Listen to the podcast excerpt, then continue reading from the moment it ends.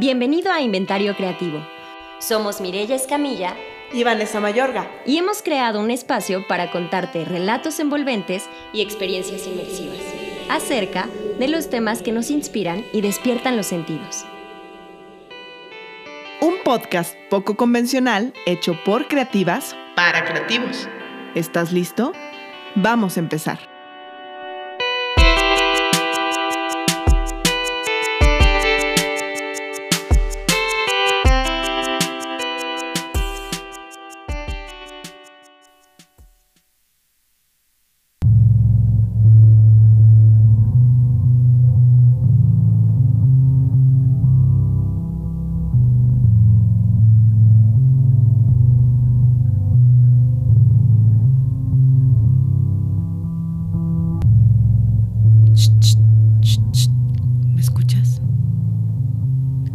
Soy el yo que eres tú, pero en otra coordenada.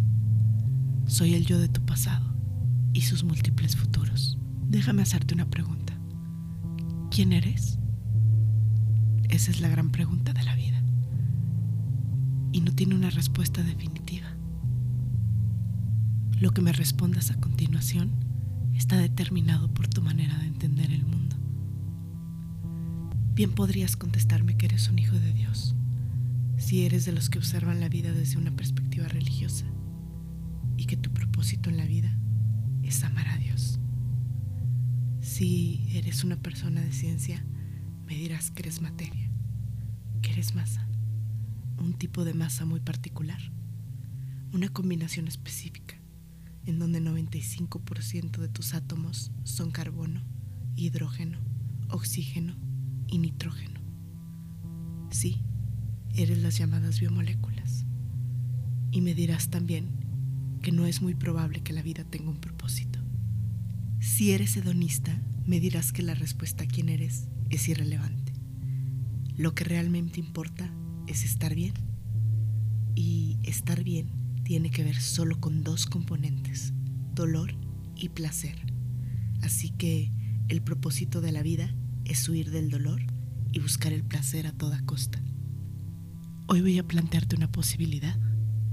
Después de todo, no hay certezas. Carl Jung creía que eres el todo, el colectivo manifestado en el individuo. Que eres un ciclo, el subconsciente, que se debe hacer consciente para formar al individuo, que es parte de lo colectivo, de la suma de otros contigo, para volverte todos para volver a dividirse en individuos poco conscientes que buscan en su subconsciente. El subconsciente que se debe hacer consciente para formar al individuo, que es parte de lo colectivo, de la suma de otros contigo, para volverte todos, para volver a dividirse en individuos poco conscientes que buscan en su subconsciente. Sé que es confuso y a la vez hipnótico. Sígueme, aunque no comprendas todo. Pronto encontrarás tu respuesta. Sígueme. Vamos a adentrarnos en un bosque. A tu bosque. Tu bosque que en realidad es un desierto. Tu bosque tiene un camino.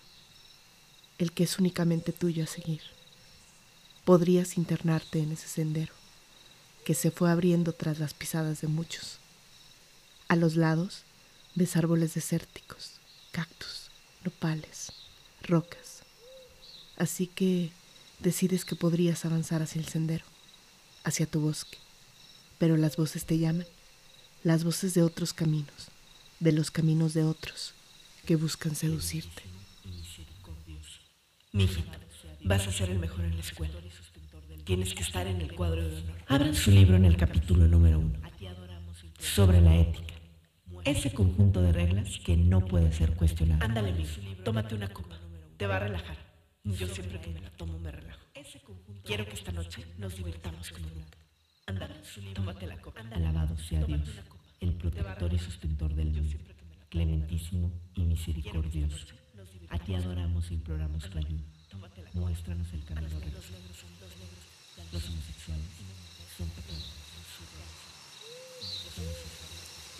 Escuchas los caminos de otros, pero decides alejarte de ellos, porque sabes que la única respuesta se encuentra en tu desierto, tu bosque, tu sendero, que tiene una casa, que por fuera tiene un piso de barro. Pero aún no estás ahí. Miras al piso y ves el sendero, el de tu bosque, que tiene plantas, que tiene tierra, que tiene humedad.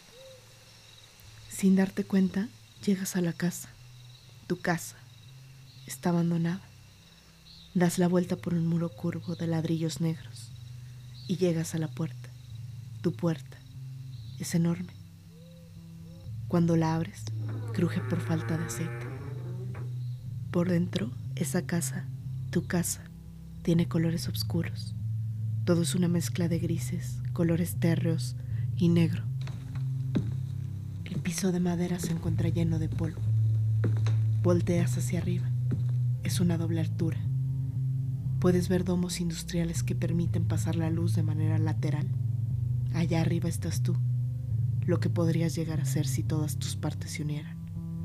Si fueras uno en lugar de fragmentos. Y ahí, en esa casa, tu guarida, la guardiana de tus preguntas y tus respuestas. Sabes y entiendes que cada parte de la casa es un fragmento de ti y te decides a buscar un fragmento. Te encuentras parado en la sala, bajas la mirada. Ahí hay unos puentes a la mitad de la doble altura. Esos puentes conducen a las recámaras. Esos puentes representan tu ego, los caminos que necesitas recorrer antes de dar con las respuestas. Son puentes de vidrio, tienen un barandal de madera. Puedes decidir ver la vida a través de ellos. Puedes revelarte también a su camino, al camino de otros. Hay muchas partes más en la casa, pero tú sabes dónde debes buscar.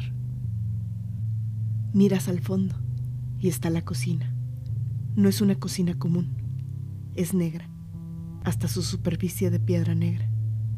En esa cocina hay muy poca luz, pero es una vitrina. Es negra también. Adentro de la vitrina se ve una luz.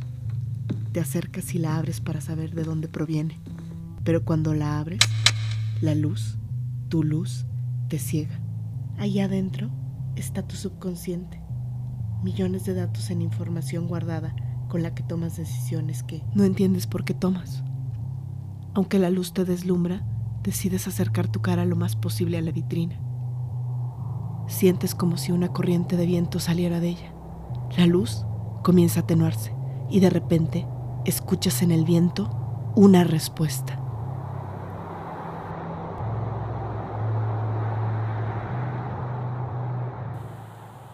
Ya no busques fuera. El camino está en ti.